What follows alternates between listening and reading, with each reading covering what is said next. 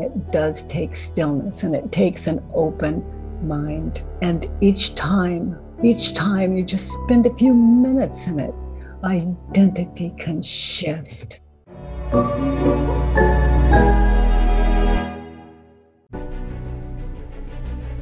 Willkommen bei dem Podcast von Die Köpfe der Genies. Mein Name ist Maxim Mankewitsch und in diesem Podcast lassen wir die größten Genies aus dem Grabau verstehen und präsentieren dir das spannende Erfolgswissen der Neuzeit. Katie, there are so many pe people who are listening to this interview, and some of them had some relationship troubles. Some of them are uh, constantly uh, in in conflict with their boss at the job, or maybe some friends, or maybe mother, whatever. What would you recommend these people to do what they can practice and influence every day? That they identify what they're thinking and believing in in that situation, for example, with their mother when they were three years old or yesterday, it doesn't matter. But any argument, maybe that they've had with with anyone, they might start with an argument and um, identify what they were thinking and believing in that experience and to fill in that judge your neighbor worksheet and then sit and meditate in those four questions. They're nothing more or less than meditation, and it does take stillness and it takes an open mind. And each time, each time you just spend a few minutes in it, identity can shift. You, if you work on mother, you you it, the things you believed onto her we have to believe onto other people. And ego requires that for ident as this identification trickster that it's up to. But to question it um, shifts across the way you see every human being. So it's not just working on mother, father, or sister, or brother. Every worksheet one does releases the the pain of delusional thinking um, across the whole, across the whole, the whole, across existence. Is it possible to get um, a little example, a little insight how your amazing the work does work in practice? Well, I love leaving that to um, each of us, you know, within ourselves. But um, for me, everything just flipped. You know, it just flipped. I saw that when I believed my thoughts, I suffered, and when I didn't believe them, there was no suffering. Mm-hmm. Um, maybe I have like a, a complaint against uh, one person can we do this in practice? Like um, these four steps for the community that they can understand how your amazing work does work. Yeah. Okay. First question is is it true? Is what you're believing true? And and let's say we're on that judge your neighbor worksheet and it's um, my mother um, hurt my feelings or he or she or them. She hurt my feelings. My mother hurt my feelings. Well, first anchor, for example, in the kitchen, I'm with my mother. I can see it in my mind's eye. And she said, There's something wrong with you. And and I was just, it just really hurt my feelings. Okay, so that is a scenario, the situation. And so then I would question, she hurt my feelings. You know, later when I'm collected, I would sit down and meditate, and she hurt my feelings. The first question is Is it true? In that situation in the kitchen with my mother, she hurt my feelings. Is it true? And um, the second question is can I really know that it's true? She hurt my feelings. So it gives me a, a, a, a little more time in that is it true question. Then the fourth question, and they're, I mean, the third one, there are only four. Third one is to witness as I meditate in the following question how I reacted, what happened when I believed the thoughts. So that gives me a chance to see the images of the past and the future that were going on in my head in that situation in the kitchen with my mother. And that shows me clearly the cause of my suffering. That's the illusion. And then I notice who would I be without the thought? She hurt my feelings. And then I look at her, I witness her, and I begin to experience compassion. I see her frustration. You know, it's like the the I have has dropped and I am in touch. And uh, then the fourth question who would I be without the thought, my mother hurt my feelings? And that's where I get to see her pain, her frustration. And when we're believing she hurt my feelings, we can't see the other person. We're seeing that illusion of, of um, that we spoke to earlier. So my mother hurt my feelings. Those are the four questions, just those four questions.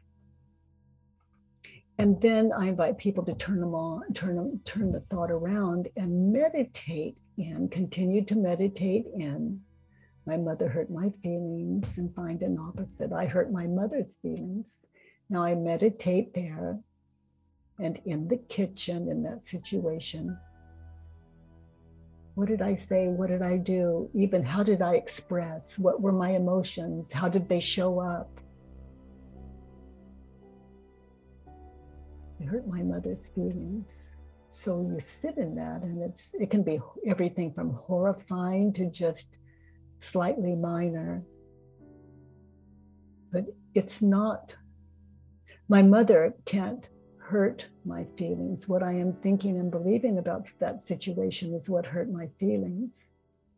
So then we resent, in this case, mother, because the ego doesn't allow to look to itself. It's so convincing. So my mother hurt my feelings. Another turn around to ponder. I hurt my feelings.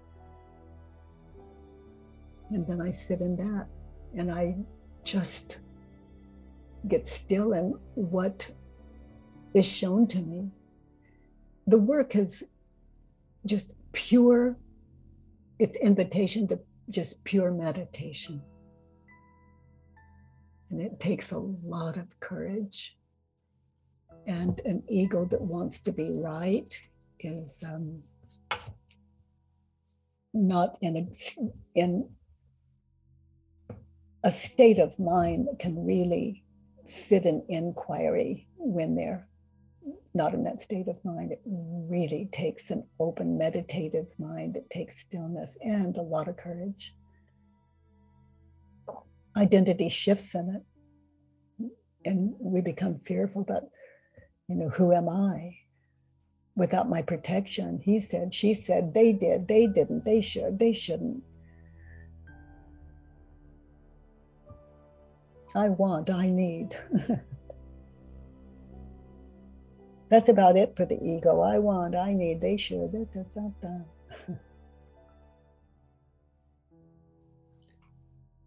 Katie, um, thank you so much for this uh, experience.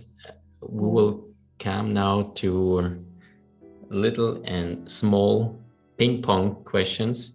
Mm-hmm uh, like uh, one small answer, one small uh, question before. Mm-hmm. Um, just imagine you would have a chance to meet uh, the creator of this universe personally, and you are allowed to ask one question. What would you ask? Hmm. Well, that would be myself, the creator of the universe, it's me, the creator of the universe, as, as I believe it to be. So I am that creator. Now, without that I, it's beyond name.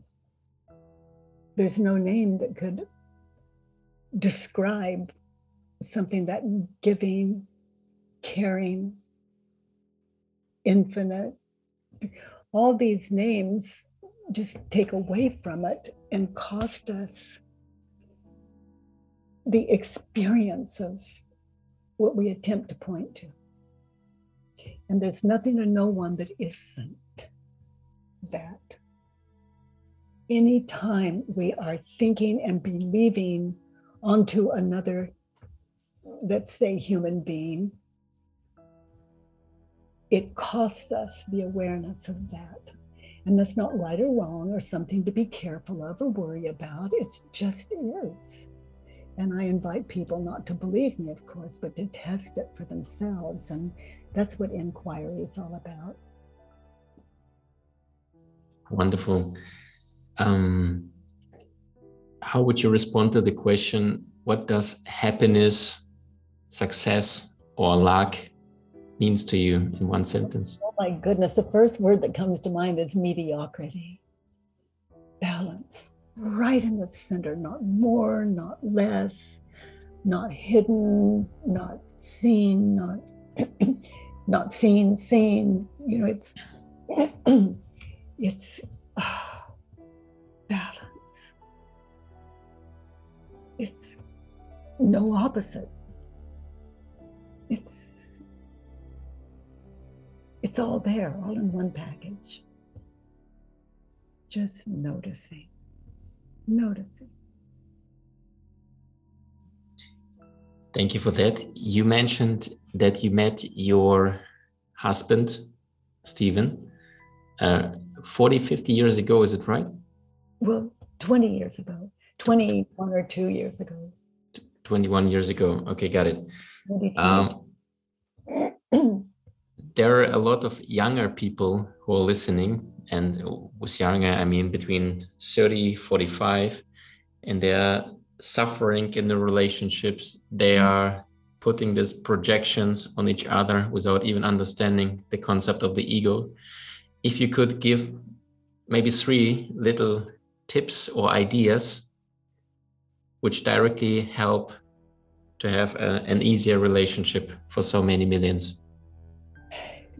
That anytime I am hurt, angry at another human being, and let's say partner, it's what I'm thinking and believing about that human being that is the cause of my suffering and anger and resentment. So I identify what I'm thinking about, in this case, him. I identify my thoughts, I put it on paper, and I deal with me. And if there's something left, then I can deal with him. But it's not like dealing with him. It's it's sharing my part you know, I admitting it, apologizing, making it right, and start over. My husband, my husband, that sounds ridiculous. My husband, like he's mine, my husband is faultless. What I'm thinking and believing about him is the only fault that can ever be. So I've got the perfect marriage.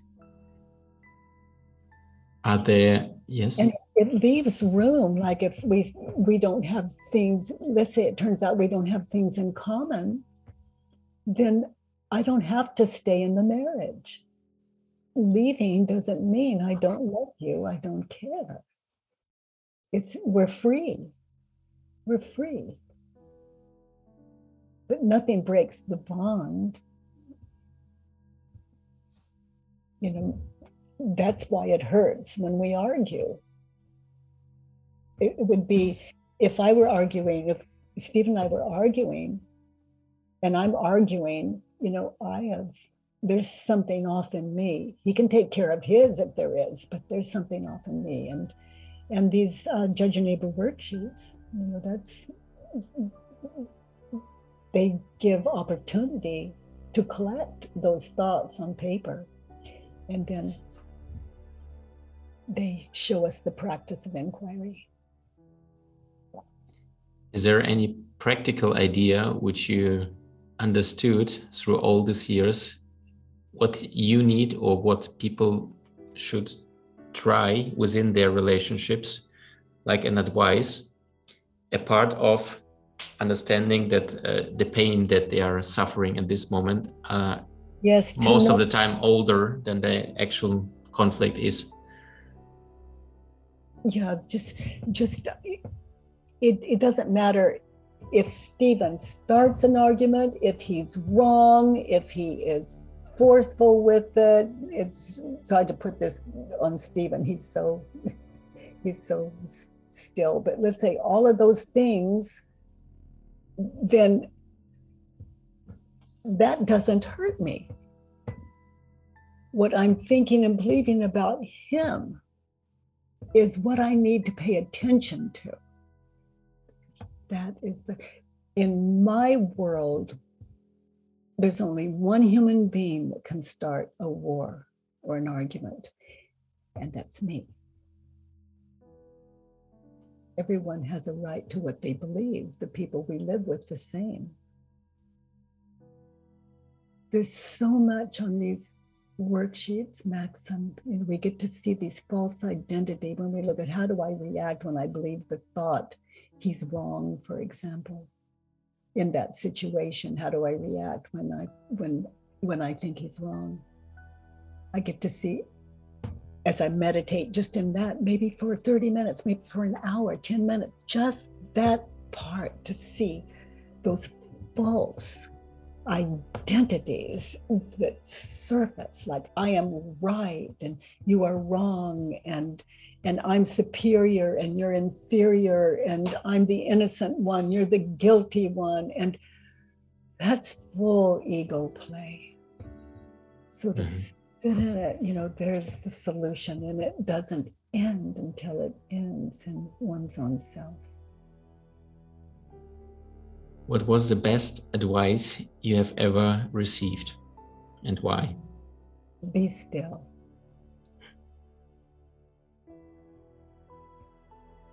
That's and on the point. And why? Because I wasn't. mm-hmm. and um, next question is just assume, uh, or in other words, the, the, biggest event on this planet um, is still the Super Bowl, and almost 2 billion people watching are all over this planet and in the middle show, in the halftime show, there would not appear Shakira or Jennifer Lopez. They would invite Byron Katie to speak. The whole universe, the whole planet, millions, mil- billions are listening. What would you tell? I would say three words You are innocent. That's wonderful. That's wonderful. And the last, last question. Um, just imagine that 100 years are gone from this moment on, and the people are now in 2121.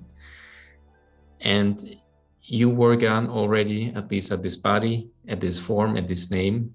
Uh, for me, uh, also the same, but there are some ankle or maybe even uh, even all the members of your family, of my family, of the family of the people who are watching and listening, what would you be? What would warm your heart to know in the year 2021 that one of your ankles say one morning at the breakfast from my grandma or maybe grand grandmother Katie, I learned this, what would make you incredibly happy? One word comes to mind just notice. Notice. Notice. and and I would hope that they hear that as an internal suggestion direction. Notice. That's wonderful. Katie, I'm full of happiness, I'm full of love, full of joy, and I'm and the whole community are thanking you for your time. I know how much uh, interviews and and uh, newspapers and uh, communities are, are, coming to you that you had this time to share wisdom to share love to show your passion. And you show also that age is just an illusion. If you love what you are or what you do um, you can do whatever you want. Thank you so much for your time. Thank you for your love. You are welcome and thank you. It's just been just really sweet being with you again, Maxim. Thank you.